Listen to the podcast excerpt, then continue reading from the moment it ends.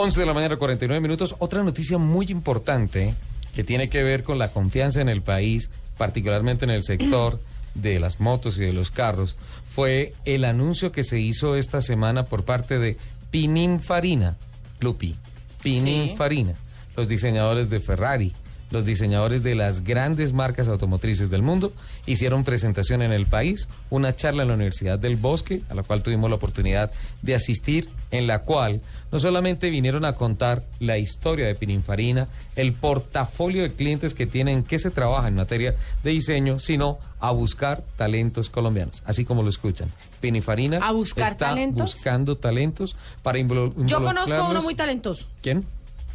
un amigo que tenemos en común, Sí. Eh, que, ah, me, que, me, que me dibujó, ¿cómo fue eso? Que ¿Qué- teníamos, que, que nos, nos dibujó un una tractomula. eh, ¿De quién hablas? no, no, ¿De qué tractomula? no, estoy hablando de Dieguito Telles, ah, pero él no- me dibujó una tractomula ese día. ¿Cómo fue el rollo? ¿una tractomula? Sí, un camión. ¿Y? que estábamos hablando de qué carro le gustaba, qué carro era usted, una cosa así. Y él me dijo que yo era un camión, una cosa así fue que me dijo. Y me dijo el camión. Bueno, afortunadamente lo hizo con dibujos, porque si es con palabras, seguramente eso termina en tropel. ¿Usted es un camión? Eso me dijo Diego Telles que yo era un camión. Ex amigo. Por lo grande, pronto, Sí, ¿no? Perfecto. Eh, Por el caballaje, Pininfarina anuncia. ¿no? No, Por la no transmisión. tengo referencias de potencia ni la Por transmisión. la transmisión.